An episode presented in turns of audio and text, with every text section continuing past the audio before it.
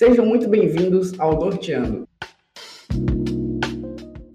podcast oficial do IFNG. Meu nome é Micael Souza, eu sou aluno do Campus Salinas e para conduzir o programa comigo hoje eu tenho a Tainá Nobre. Oi pessoal, meu nome é Tainá Nobre, eu sou estudante de informática no Campus Diamantina. Nessa edição do Norteando, vamos conversar sobre o império das telas, dos dispositivos eletrônicos, tornou uma realidade ainda mais presente e preocupante com a pandemia. Atualmente, principalmente com home office, a gente está em constante uso de mídias, sejam elas interativas ou não. E a gente vai falar um pouco hoje se essa constância tem um impacto e as consequências e um dos nossos convidados de hoje, ele é professor do IFNMG, graduado em fisioterapia e pós-graduado em fisioterapia do trabalho. E fala aí, Fábio, qual é o seu norte? Uma boa tarde a todos vocês. Ah, é muito gratificante estar aqui conversando, né, e estar aqui passando um pouquinho daquilo que a gente sabe para todos os nossos ouvintes. Como você mesmo disse, hoje eu sou professor aqui no campus avançado Janaúba, né, sou fisioterapeuta e sou especialista, né, em ergonomia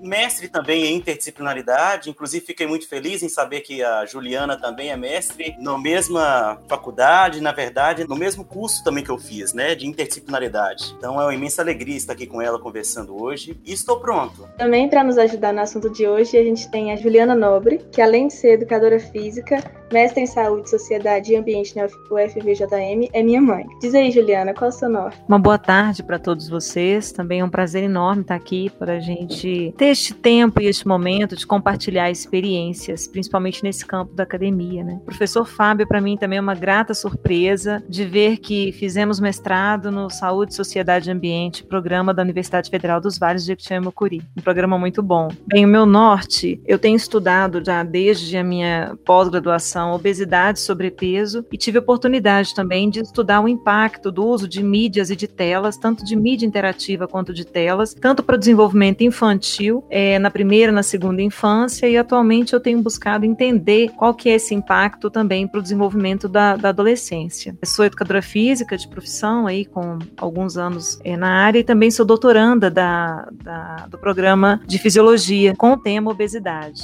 Então é isso, gente. Estou aqui para poder contribuir naquilo que, que eu der conta. Então, atualmente, e principalmente com o home office e a gente no meio de uma pandemia, em isolamento social, a gente está em constante uso das mídias, sejam elas interativas ou não. E é o meio de trabalho que está tendo. Essa constância no uso tem um impacto muito grande no nosso modo de viver. E tem sido feitas algumas pesquisas com relação aos problemas que isso tem para o nosso corpo e para o nosso psicológico. Esses dispositivos eletrônicos estão diretamente ligados a muitos desses problemas, né? Mas visto a, a nossa situação atual, onde a gente está muito dependente desses dispositivos, eu queria saber assim dicas para reduzir esses impactos, né? Como seria o uso ideal para reduzir o máximo possível os danos que eles causam à nossa saúde. Quando a gente fala dos impactos, né, que esse momento está nos trazendo, né, são diversos impactos, diversos, diversos, né? E a gente poderia poderia estar dividindo alguns pontos. Por exemplo, os impactos psíquicos, ou seja, interagir somente com a tela quase o tempo inteiro. E aí vem também os impactos físicos, né, os impactos metabólicos. Então são diversos impactos que nós temos atualmente. Né? Quando a gente olha, por exemplo, para o, o lado físico, uma das primeiras coisas que a gente olha, né, é, por exemplo, se nós olharmos para o jovem de hoje e para o jovem que nós tínhamos há mais ou menos menos 20 anos, 30 anos atrás, o perfil físico desse jovem ele é diferente. Por exemplo, hoje quando você olha para um jovem, a cervical, ou seja, o pescoço dele,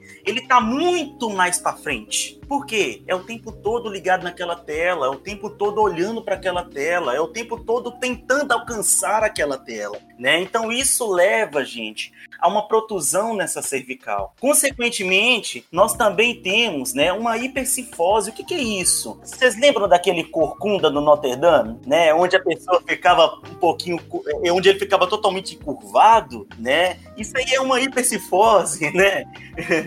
É, então assim, hoje os jovens estão ficando dessa maneira. É, é, complicado. Então, assim, a questão do, de olhar para uma tela o tempo inteiro, de ficar muito tempo jogando videogame, de ficar muito tempo na frente frente de uma televisão, acarreta muitas coisas. Mas se fosse somente o lado físico, tá? Eu falo assim, de aparência, já teríamos alguns danos, mas não seria tanto. Mas o problema é quando isso já acarreta dores e já acarreta outras alterações na vida dessa pessoa, tá? Por exemplo, se a gente fica muito tempo nessa posição, né, a gente acaba levando, né, um discozinho que nós temos lá na nossa coluna, que é chamado de disco intervertebral, né, uma compressão dele. É, é muito interessante falar, e principalmente para o ouvinte que não não não está familiarizado com esse tipo de assunto, né, na nossa coluna a gente tem um osso em cima, no meio dele, né, entre um osso e outro, nós temos uma cartilagem e depois vem o outro osso, que são as vértebras. Então, quando a gente inclina o corpo para frente, essas vértebras elas acabam juntando uma na outra e fazendo com que esse discozinho ele vá para fora. E são as chamadas as hérnias de disco. E muitas vezes também ao contato do osso com outro osso. E aí nós temos os chamados bico de papagaio. Olha quantas coisas que, essa, que esse momento agora pode estar nos trazendo, não é mesmo? Isso são algumas das coisinhas que a gente pode estar falando, mas tem diversos outros assuntos. Porque senão eu vou ficar falando aqui o tempo inteiro. Vamos deixar para Juliana também. Bem, é, é, bem dentro disso mesmo, viu, professor Fábio, que você já colocou. Desde a pandemia, quando se começou a pandemia, antes dela, digamos assim, a gente já tinha um tempo de tela maior do que o recomendado, tanto pela Organização Mundial de Saúde, quanto pela própria Sociedade Brasileira de Pediatria. Isso já estava alto. O uso de tela já estava alto. Com a pandemia, a gente já entende, pelo menos é o que a gente tem visto aí na literatura, que a gente tem um aumento de 25% a 50% do uso de telas. Isso independente independente das, das fases de idade. Por quê? Porque boa parte das aulas agora são remotas, ou todas as aulas são remotas, né? E o tempo que as crianças e os adolescentes ficavam expostos, ele está ele tá maior. Isso é fato. E é um momento que a gente entende que é uma necessidade, porque é, é como a comunicação tem acontecido, mas ele também traz algumas sérias consequências. E para além desse campo físico, que o professor Fábio bem colocou, a gente tem também essas questões de interação social. Por quê? Porque a tela agora ela está fazendo esse papel. Nesse tempo de isolamento, a tela está fazendo papel de interação social. E pensando nisso, tem alguns cuidados que precisam existir. Também a Sociedade Brasileira de Pediatria, que trabalha tanto com criança quanto com adolescente, ela já soltou uma cartilha de recomendação e de, nesse tempo de pandemia, e dessa cartilha ela já revê algumas coisas, sabe? Entre as coisas que ela deixa claro e que são importantes se pensar no contexto do uso de, de tela, ela coloca o seguinte, que é, é preciso verificar o tempo que a pessoa está é, fazendo as atividades remotas e online, de maneira que ela possa otimizar esse tempo para verificar se o que ela está gastando em termos de conexão com a internet, trabalho acadêmico, não é além daquilo que ela realmente precisa. E aí é um, é um, um grande exercício para o jovem, né, chegar nesse equilíbrio. Além disso, é importante que ela respeite as horas de sono. Por quê? Porque o tempo de exposição à tela muito grande, ele também interfere na condição da pessoa de conseguir, de fato, é, alcançar todos os estágios do sono. Né? Ela precisa ter um tempo de convivência familiar que ela possa também desenvolver atividades tradicionais de lazer e que saia um pouco da tela. A Sociedade Brasileira de Pediatria também ela coloca o vício dos jogos como uma patologia, como um problema. Então, só para a gente pensar, né? Esse tempo de lazer, como é que as pessoas estão utilizando. Curiosidade que eu fiquei, é, quanto que era mais ou menos o tempo recomendado do uso de tela antes da pandemia? Sei te dizer o seguinte, que é, para crianças, a gente tem várias faixas de idade, né? Até dois anos de idade, nenhuma tela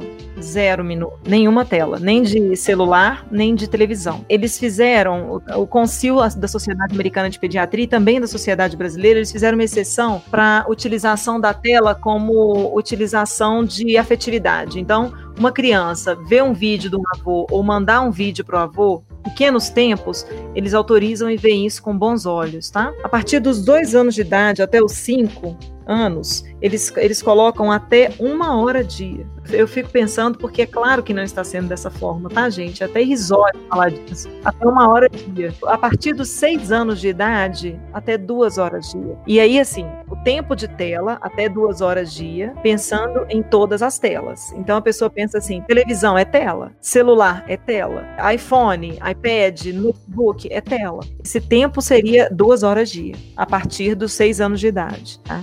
É, teoricamente, isso. Uhum. Eu fico pensando que essa geração agora ela vai ser muito marcada. Até, tipo assim, a geração passada é, não era tão acessível enquanto é hoje. E, e, foi tudo de uma vez, assim, nos últimos 10 anos que teve o boom das telas de uma vez, né? E uma coisa interessante que tá falando é sobre o, o sono, é, a, a, luz do celular, né? Tem o, o modo noturno do celular que ele é muito interessante, pois a luz amarela agride menos o seu olho, não é? Explica mais sobre, sobre é, essas ferramentas para não atrapalhar tanto no sono. Bem, a gente sabe que a luz azul, ela é emitida então pelas telas, ela faz com que a gente fique naquele estado de alerta, né? E, e quando você fica nesse, nesse estado de alerta, você consegue interromper o que a gente chama de ciclo, ritmo circadiano. E essa interrupção, ela gera aquele problema de cansaço mental, é, da falta de energia, uma, um ligeiro cansaço mental, até uma letargia. E é esses problemas de ficar alerta, de você não conseguir desligar, ele é que te prejudica no sono. Porque a pessoa, em geral, quando ela fica muito tempo à tela, eu tô falando isso de experiência própria,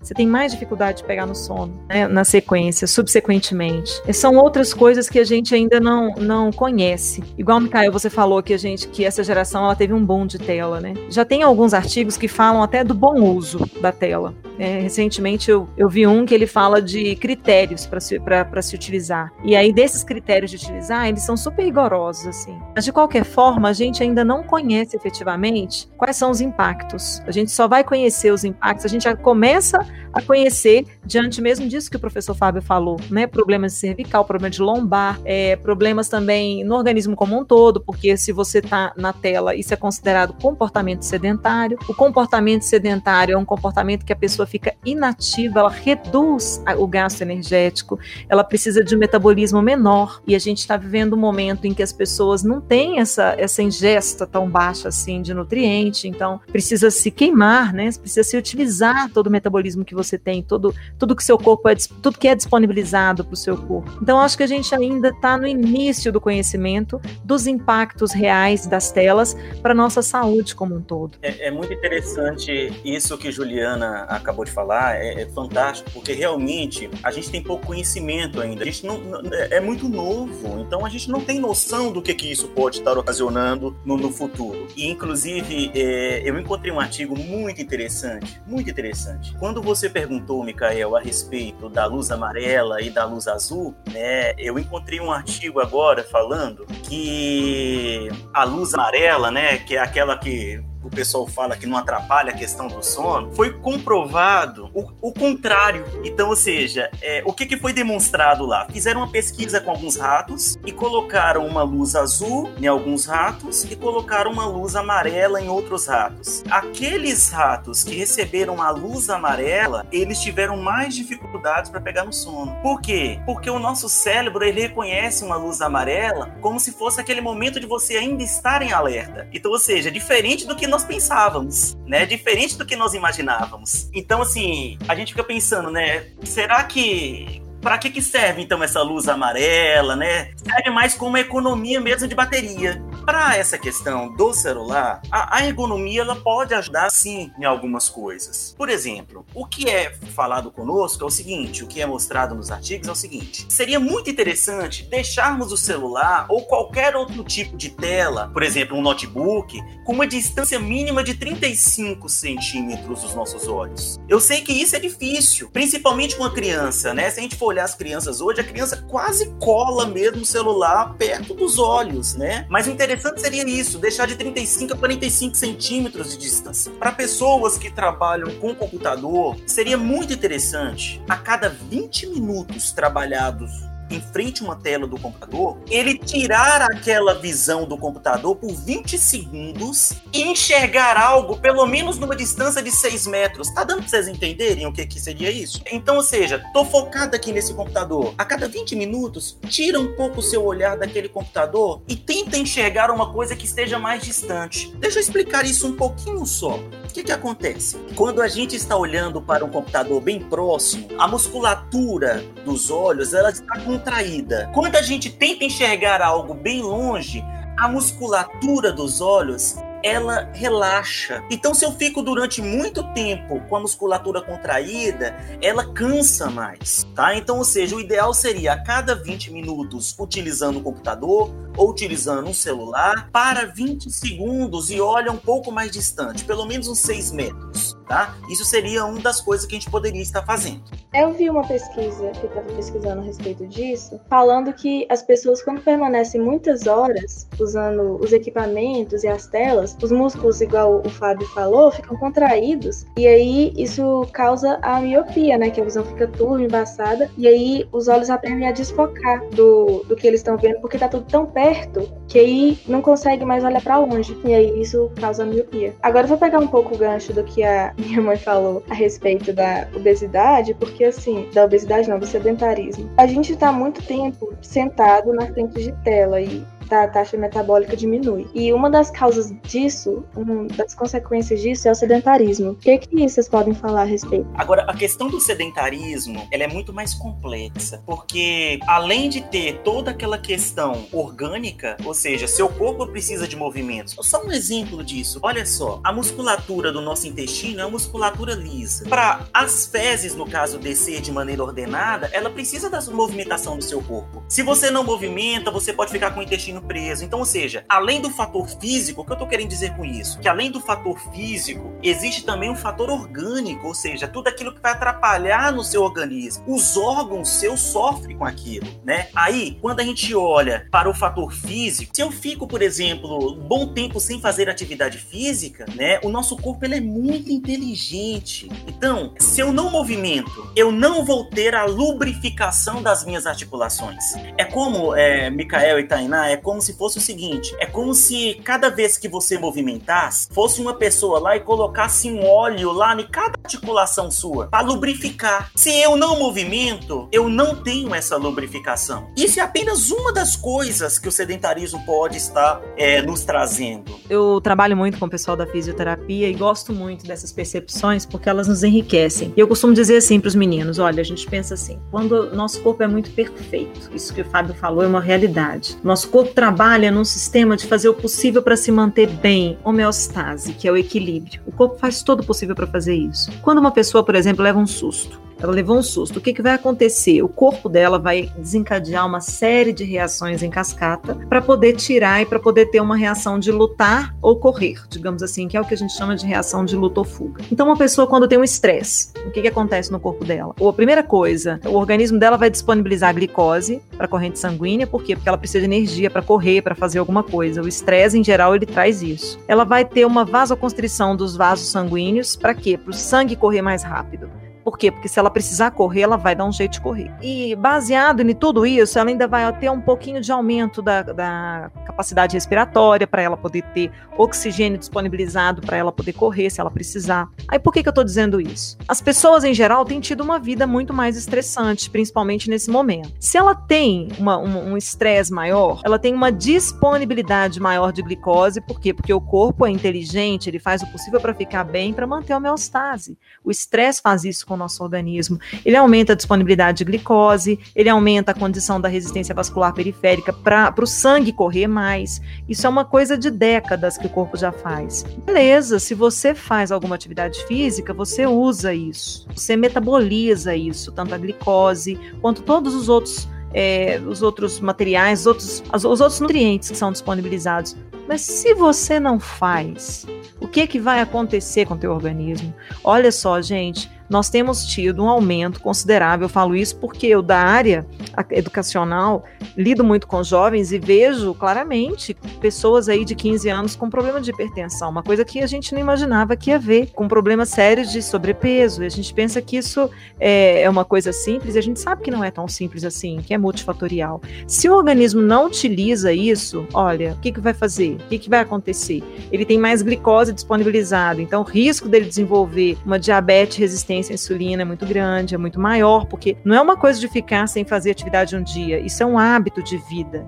Então é um hábito que perdura no decorrer dos dias da pessoa, no decorrer da vida dela. E o risco dela desenvolver uma hipertensão é muito grande, o risco dela ter problemas mesmo né, no, no, organismo como um todo. Eu falei basicamente em termos fisiológicos dessa reação de luta e fuga, ou do mesmo estresse, ou da falta de exercício e da atividade física, para a gente pensar o seguinte: isso é uma coisa pequena. A gente aumentar as proporções, imagina isso no decorrer de anos de inatividade física. Eu acho que o desafio é fazer um equilíbrio. Eu sempre digo que as pessoas de hoje, elas querem viver o hábito alimentar dos antigos, mas não querem viver a atividade física dos antigos. Se nós olharmos, por exemplo, as pessoas que. É, os fazendeiros naquela época, nas pessoas que trabalhavam com a enxada, realmente eles comiam comidas muito gordurosas, mas eles acabavam de comer aqui, ó, e logo depois eles já estavam puxando a enxada. Hoje, a maioria das pessoas, o que, que eles fazem? Se alimentam da mesma antigos, comendo muito pesado, né? Mas não querem fazer atividade física, não querem puxar a enxada, né? então o que que isso aí vai virar? O que nós estamos vendo hoje, olha quantos casos, pessoal, que nós estamos tendo de infarto. Olha quantos casos que nós estamos tendo de, de derrame. Então assim, olha o que nós estamos vivendo hoje. É um dilema muito grande, né, que a gente passa, tipo, um dos problemas, desses problemas do, da vida moderna, que tipo assim, a gente tem um corpo que é uma máquina muito complexa, feita para muitas coisas, que a gente acaba reduzindo a ficar em casa de frente a uma tela, só desperdiçando toda essa energia e esse corpo que a gente tem. E outro problema que também, é, voltando lá naquela, naquela coisa que a gente estava falando sobre observar esses problemas a longo prazo, a gente recebe cargas maior do que o normal de dopamina quando a gente está ali é, viciado ali na, na, rede social, os likes ali, a gente está recebendo uma carga muito grande de, dopamina que faz muito mal e deixa a gente viciado nessas coisas, né? Vocês podem falar um pouco sobre isso? Quando a gente fala de dopamina, a gente pensa em todas as interações metabólicas que precisamos ter para que a gente consiga ter a sensação de bem-estar, né? É claro que a gente pensa que é, nesse momento, principalmente, é relevante pensar no papel da rede social para interação. Precisamos considerar que nesse esse momento especificamente as pessoas estão numa pandemia. Eu acredito que o grande desafio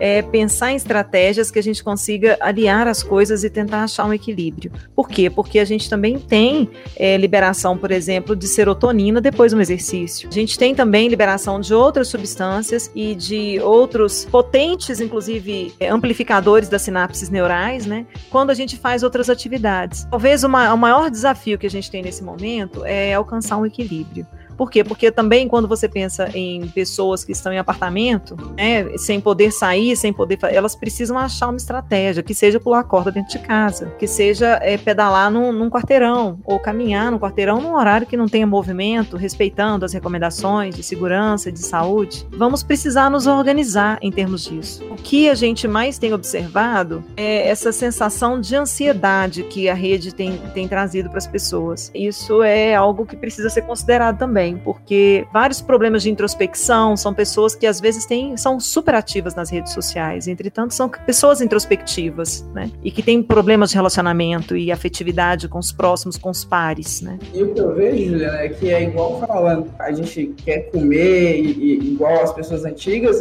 e sem fazer o mesmo esforço que eles faziam. E, e eu vejo que nas redes sociais, não só nas redes sociais, na forma que a gente está viciado em consumir entretenimento fácil ou prazer, qualquer forma de prazer simples para a gente, a gente, a gente acaba se tornando pessoas muito preguiçosas, buscando tudo mais rápido e instantâneo, está sempre buscando o delivery mais fácil, então sempre, é, sabe, esse tipo de coisa. A gente não quer mais assistir um programa que vai ser interessante, um documentário, não, você quer assistir aquela coisa que vai ser mais bobinha, que você vai rir ali de momento e a gente está o tempo inteiro vivendo o momento e esquecendo que a longo prazo a gente está definhando e acho que abandonando esse lado natural do nosso corpo, sabe? Aqui em casa, eu falo que mãe tá aí como prova, a gente faz bastante, a gente tem uma rotina de atividade física, que é pra não ficar parado. Então, por exemplo, eu faço yoga, eu adoro fazer yoga. Minha mãe gosta de fazer esteira, mas assim, a gente tem esteira aqui em casa, né? Tem exercícios no YouTube, eu faço, minha irmã também faz. Então, assim, pra gente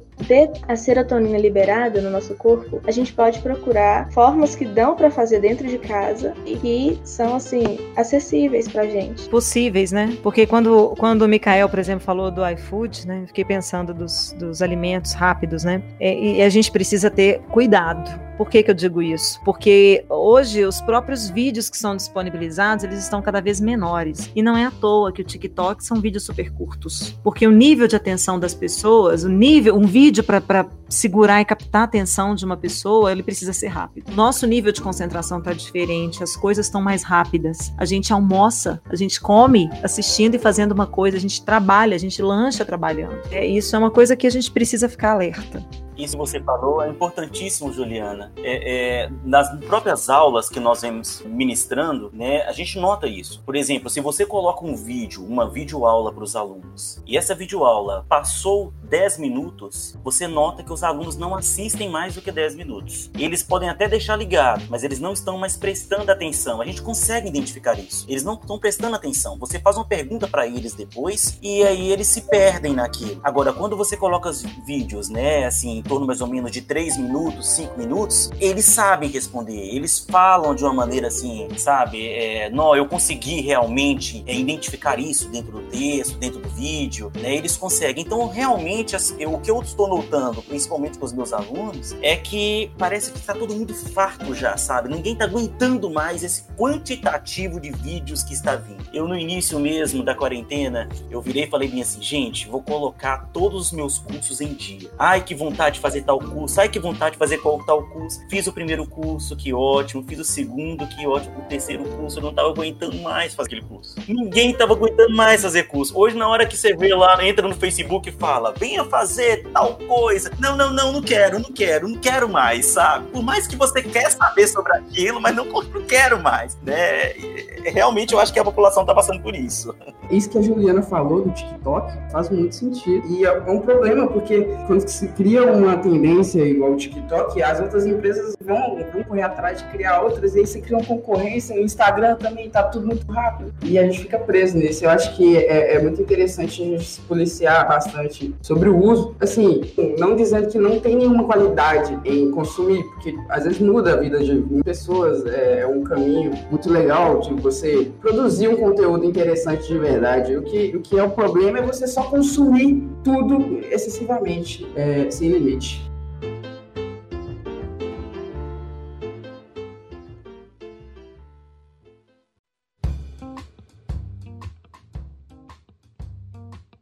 Falam que a gente pode manter movimentando mesmo durante o isolamento. Quero que vocês deem algumas dicas de como fazer o exercício dentro de casa e se manter. Então a gente pode começar com alongamento. Leva os braços, estende, conta até 10, abre os braços bem devagar, tenta alcançar lá longe as extremidades, aí você já está alongando. Postura bípede quer dizer o quê? De pé, né? Vamos falar assim bem fácil abre um pouquinho as pernas, flexiona, quadril de um lado, quadril de outro. E aí a gente pensa assim: o alongamento é você estender todo o seu corpo. Tem um exercício que eu adoro fazer deitado, que é com elevação de quadril. É muito simples, você deita de costas colada no chão, eleva seu quadril para alinhar a lombar. O alongamento é muito legal, mas ele em si não queima metabólico. Ele é um exercício para te tirar daquela zona de conforto. Porque vamos pensar, se a gente ergonomicamente falando, a gente está muito tempo sentado, é importante trabalhar a perna. Por exemplo, tudo que fortalece a panturrilha, sobe, desce, eleva calcanhar, isso é importante. Subir escada, descer escada, você está fazendo você aumenta o retorno venoso, você fortalece a musculatura das pernas, então você tem um resultado interessante. E também dá para pensar em pequenos circuitos dentro da sua casa, se você estiver num ambiente fechado, né? Então, por exemplo, dá para fazer brincando. Eu pulo 10 cordas, paro e faço umas 10 flexões. Eu não consigo fazer 10 flexões, eu faço 5. É difícil fazer 5 flexões, eu faço 5 agachamentos. Eu faço de acordo com as minhas condições de lugar. E aí eu posso subir, descer a escada, e aí eu ponho um tempo para isso. E aí eu vou fazendo estratégias de maneira que eu consiga consiga usar bem o meu espaço. Mas se o meu espaço estiver muito limitado e se eu tiver oportunidade de sair em um horário que eu pegue um pouco de sol, que isso é fundamental para o metabolismo da vitamina D para o nosso organismo, para fortalecer o nosso sistema imune, ser sintetizado aí enquanto manutenção do sistema ósseo, isso tudo é muito importante eu posso dar uma caminhada no quarteirão no meu ritmo. É interessante a gente sempre mesclar os exercícios. Igual a Juliana acabou de dizer, um alongamento é muito interessante, mas logo depois um exercício aeróbico também é importantíssimo. E não deixar também o exercício de força, ou seja, aquele exercício de impacto, que ele também é importantíssimo. Se a gente conseguir mesclar esses três, perfeito, perfeito. Eu acho que aí sim a gente vai ter um resultado. Uma coisa que eu gostaria de mencionar aqui, que a gente acabou não dizendo, e se eu vou pedir licença pro Mikael e a Tainá para mim tá falando um pouquinho, é a respeito das questões ergonômicas, principalmente quando a gente está num ambiente de trabalho sentado. Como que deve ser a sua cadeira? Onde deve ficar o computador? Eu acho que isso é importantíssimo. Então, por exemplo, se você está com a sua tela aí do computador na sua frente, é muito importante que o topo da sua tela, ele tem que estar alinhado com seus olhos. Então, se a sua tela está abaixo, é interessante você abaixar a sua cadeira. Mas aí nós temos outras coisas que nós temos que olhar. Por exemplo, a sua perna, ela tem que estar no alinhamento de 90 graus. O que, que é isso? A sua coxa e a perna, ela tem que estar retinho, fazendo um ângulo de 90 graus. Outra coisa que é muito importante a ser dita, a altura que deve ficar a base do seu teclado. Peço vocês que estão nos escutando agora nesse momento, deixar os seus braços caídos aí sobre a cadeira. Agora eu peço uma coisa para vocês. Dobrem os seus braços para ele ficar retinho. Dobre o seu braço. A altura da sua mesa tem que estar na altura do seu cotovelo. Qual é a distância que o meu computador ele tem que ficar dos meus olhos? A distância que a gente coloca é de 40 a 60 centímetros. Outra coisa que a gente costuma colocar também, as bordas da cadeira sua arredondadas. Sabe por quê? Eu sentar naquela borda reta, eu acho a Juliana vai lembrar disso, mas quando a gente estudava antigamente, era na cadeirinha de madeira. Não sou tão velho assim, não, tá? Mas era aquela cadeirinha de madeira. E era tudo reto. Ou seja, não tinha estofamento nenhum e era tudo reto. Tinha momento que a perna da gente saía de lá formigando, porque prende mesmo a circulação da gente. Então, por isso que a gente fala hoje que a borda da cadeira, da sua mesa, ela tem que ser arredondada. Então, isso, gente, são alguns fatores e algumas coisas mínimas para que a gente possa tornar o nosso trabalho ergonomicamente correto. É muito bom suas dicas. Eu acabei de perceber aqui que minha cadeira é um pouco baixa. Mikael, se sua tela do computador tá muito baixa, coloca uns livros debaixo do seu computador, não é? Outra coisa, ah, minha cadeira tá muito alta e a minha perna tá ficando balançando. Pô, você pode pegar até um tijolo, colocar as suas pernas em cima desse tijolo, tá? São coisas básicas. É interessante também aquelas cadeiras que tem apoio pra você colocar o braço, é legal?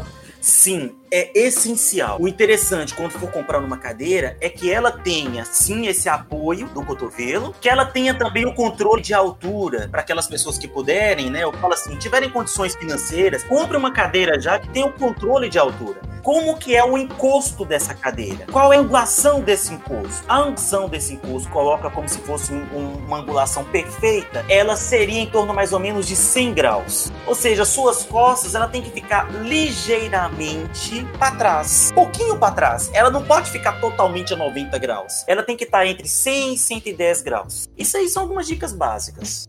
Eu lembrei de, de, uma coisa, Micael, que eu tô querendo acrescentar, porque o professor Fábio falou das dicas de, de melhoria das condições ergonômicas, né? E eu lembrei o seguinte, que a gente falando de tempo de tela, de saúde e também de exercício físico. Tem uma recomendação importante da Organização Mundial de Saúde no toca a quantidade de tempo de atividade física dia recomendado para a pessoa. O mínimo que se espera, crianças são três horas de atividade física que ela faça. Dessas três horas, no mínimo 60 minutos de atividade física moderada vigorosa. Adultos e jovens, a gente pensa em em uma hora dia de atividade física direta, digamos assim. Mas se a pessoa não puder fazer isso durante uma hora, porque tem pessoas que não podem em razão de trabalho, vale fragmentar também. Já temos visto isso. Por exemplo, quando você pega um HIT, coloca ele intervalado, quer dizer, em várias etapas do dia, ao invés de sessão única, você também consegue benefícios. Então, para quem não pode parar uma hora e fazer uma atividade física, se ele faz aí 20 minutos de manhã, 20 minutos de tarde, 20 minutos de noite, ele também tá valendo, ele também tem ganho, tá? Só para considerar isso daqui, que eu acho pertinente. Eu lembrei de outra coisa aqui, Fábio. Também tem aqueles encostos mouse, né? Os apoios assim. Vale muito a pena comprar os acolchoados. Aí, quando a gente pensa no mouse, eu gostaria que você olhasse, não sei se você tá com o mouse aí agora, Caio, mas se você tiver, pegue nesse mouse aí agora. A sua mão, repara bem que tem uns mouse que são muito grandes, né? São muito altos. Então, quando você coloca o seu punho, os seus dedos ficam elevados. Isso não é o correto. O correto é que o seu punho ele fique alinhado com a sua mão. Mas como é que eu vou fazer isso, né? Meu mouse ele já é mais alto do que a minha mão. Para isso que serve, né? Aí como eu queria que vocês estivessem vendo aqui agora que eu ia mostrar para vocês. Mas tá ótimo. Para isso que serve esse acolchoamento que tem aqui nesse suporte de mouse. Ele vai fazer com que sua mão fique mais alta e aí o seu punho vai estar tá totalmente alinhado com seus dedos. E outra coisa que eu lembrei também, a última vez que eu fui para óculos, né, eu tenho astigmatismo. E aí eu conheci a, a, uma lente de óculos que chama lente com filtro azul. Ela tem anti-reflexo, né? E também ela, ela combate né, os raios ultravioleta e também é muito boa para usar o computador, né? Ela descansa um pouco mais. Vocês já ouviram falar dessa lente azul? Se a gente fosse olhar, porque antigamente eu não tinha notebook, nós tínhamos os cachorros, aqueles computadores grandes. Então, você comprava separadamente uma lente para o computador e ela impedia com que essa luz ela fosse Aquela até os seus tela, né, olhos. superficial que você colocava. Aquela... Conheço. Isso! Lembrou Isso é também, né, antigo, Juliana? isso aí é antigo. Olha, revelou nossa idade. Hoje, por exemplo, Mikael, nós temos até mesmo óculos com lentes amarelas que servem para você dirigir à noite, para não pegar aquela luminosidade dos carros. É muito importante a gente falar disso tudo e principalmente dessa saúde no trabalho, porque a gente está precisando trabalhar ou estudar, porque a maioria dos nossos ouvintes são estudantes, e é super importante a gente estudar ou trabalhar com saúde. Uma dica, Tainá: a cada hora na frente do computador, saia pelo menos 10 minutos da cadeira, tá? E faça um alongamento aí com a sua mãe, faça uma, uma, atividade física bem bacana aí, ou então simplesmente olha para outras coisas, que não seja para uma televisão, porque senão você vai estar trocando seis por meia dúzia. Mas dá uma caminhada, faz alguma outra coisa diferente. Então, ou seja, para cada hora, 10 minutos de descanso. A gente consegue ver isso muito, né? Quer dizer, a gente conseguia ver isso muito com o quantitativo de pessoas que trabalhavam nos bancos antigamente e que eles apresentavam Lerdort, que são lesões por esforços repetitivos, né? Eles ficavam lá o tempo inteiro digitando, o tempo inteiro digitando e o chefe cobrando produtividade. Então, começaram a observar que muito desses funcionários tinha essa tal da Lerdort, essa lesão por esforços repetitivos. E aí, depois de um tempo, com a vinda da ergonomia, foi estipulado lá para eles que a cada hora trabalhada eles tinham que sair do seu ambiente de trabalho, do seu posto de trabalho, por no mínimo 10 minutos. São os benefícios até da ginástica laboral, né? Porque ela veio com esse pensamento mesmo. Sim. Tirar os, as pessoas Sim, de muito tempo numa mesma atividade, né?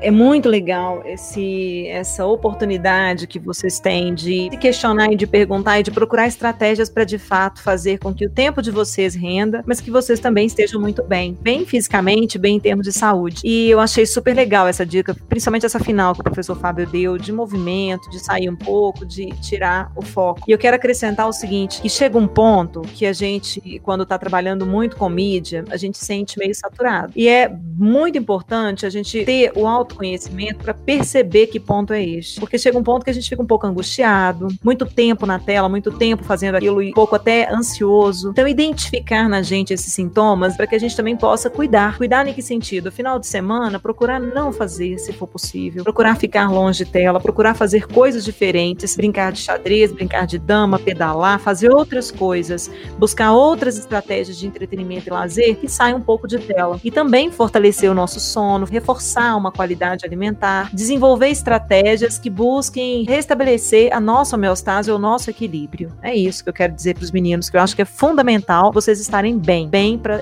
se encontrarem bem na vida. Juliana, fantástico isso que você colocou. Né, inclusive uma coisa para completar ou para complementar isso que você acabou de dizer, né? Vem de um livro, você já deve ter ouvido falar, A Semente da Vitória de Nuno Cobra, né? Para quem não conhece, o Nuno Cobra, ele foi o educador físico Eu li esse livro, ele é ótimo. é ótimo, o Nuno Cobra ele foi educador físico do Ayrton Senna e ele fala que pra gente ser feliz tem que estar bem de diversos fatores, diversos aspectos da nossa vida. Dentre eles, nós temos que estar bem psiquicamente, nós temos que estar bem socialmente, nós temos que estar bem na parte física e, além disso, também na parte espiritual. O que eu venho é, avaliando hoje nos meus alunos é uma cobrança muito grande de passar no vestibular, passar no vestibular, passar no vestibular, e que muitas vezes esses alunos, eles não têm tempo nem mesmo para a própria família. Então, como é que aquele aluno deve estar por dentro deles? Como é que deve estar a saúde dele de forma geral? Então, a gente tem que estar muito preocupado com isso. Aqui no campus avançado Janaúba, nós temos curso de vigilância e saúde totalmente interdisciplinar. Então, cada aluno ele tem um orientador. Para os meus orientandos, eu sempre falo com eles: cadê o cronograma de estudos? E dentro do cronograma de estudos, eu coloco para eles Cadê o seu tempo de atividade física? Cadê o seu tempo para você estar indo numa igreja, caso ele tenha alguma fé? E cadê o seu tempo para a sua família? Porque senão a gente não vai conseguir um bom proveito desse aluno frente ao vestibular ou frente mesmo à sua vida. Então, pessoal, a nossa conversa aí foi muito gostosa, mas ela infelizmente vai chegando ao fim. E Fábio e Juliana, vocês têm mais alguma consideração final a fazer? Eu gostaria simplesmente de agradecer, tá? Foi muito bom estar aqui com vocês. Agradecer também a Juliana, foi ótimo compartilhar o conhecimento, né? E também aprender com você. Muito obrigado. Espero que nós tenhamos, né, mas no futuro outras oportunidades. Muito obrigado a todos. Eu também agradeço o convite, Micael, Tainá, gratidão aí, tá? Espero ter contribuído de alguma forma. Professor Fábio, prazer também conhecê-lo virtualmente, tá? E gostei muito desse bate-papo. Acho que a gente sempre cresce e aprende, né? Então foi muito rico e oportuno essa, esse momento. É isso, pessoal. Tudo de bom para você, sucesso aí na empreitada e sigamos todos buscando realmente esse equilíbrio, essa plenitude de bem-estar físico, mental, social, para além desses conceitos de saúde que a gente sabe que existem. Abraço, fiquem todos com Deus. Então, gente, mais um episódio vai chegando ao fim e infelizmente esse é o último episódio da nossa primeira temporada do Norteando Podcast, pois infelizmente o projeto de extensão que dá vida a esse podcast se encerrou. E hoje eu estou aqui com o resto da equipe que contribuiu para a existência do programa. Infelizmente a Giovana não pôde comparecer, então, estou muito feliz de ter chegado até aqui com vocês. Agradeço a parceria de todos, da Tainá, do Mikael, do Jonatas, da nossa coordenação, é, o Braulio, a Andréia, a Juliana e o Gustavo. Agradeço muito, aprendi muito com vocês e ficamos aí para uma próxima. A gente se vê em breve mas eu tô aqui com o Jonathan e a Tainá. E, guys, realmente foi ótimo ter participado desse projeto. Nunca tinha estado em algo assim que durou tanto e que precisaria trabalhar em conjunto. Foi realmente ótimo. Fiz edição, pauta. Gostei de ter participado. É, você também entrevistou. Acaba que a gente fez uma rotação de trabalhos e foi assim uma delícia trabalhar, tanto com os meus colegas quanto com os coordenadores. É sempre uma aprendizagem a gente tentar coisas novas, mas realmente a gente veio de paraquedas e gostando muito assim do podcast, foi muito legal. Grata aos nossos ouvintes por terem escutado e aos meus colegas pela colaboração na participação. E é isso, gente. Obrigada, até a próxima. Também quero deixar um agradecimento aqui especial pela coordenação do projeto, né? Braulio, a Juliana, a Andrea e o Gustavo nos deram o nosso norte, né? As nossas reuniões aí, sempre dando muitas dicas de comunicação. A Andrea, ótima jornalista, o Braulio, todo mundo dando dicas, sempre nos ensinando muito bem. Igual o Jonathan falou, a gente fez rotação de atividades, então eu desenvolvi atividades que eu nunca tinha feito antes. Tive a oportunidade de editar, de apresentar apresentar, desenvolver minha dicção. Por mais que ainda tem muito a evoluir, a gente continua sempre na estrada. É, obrigado aos ouvintes que mandaram participação por áudio. Infelizmente não deu para tocar todos, mas saibam que a gente ouviu, tá bom? E a gente espera que o programa seja renovado para alguma segunda temporada, não é nada confirmado. E a gente espera aí no ano que vem, quem sabe. E então é isso, pessoal. Até a próxima, até um próximo projeto. A gente vai se ver de novo, eu espero. É, continuem ligados e sigam o norte de vocês. Falou. Tatarará. Valeu. Boa. Tchau.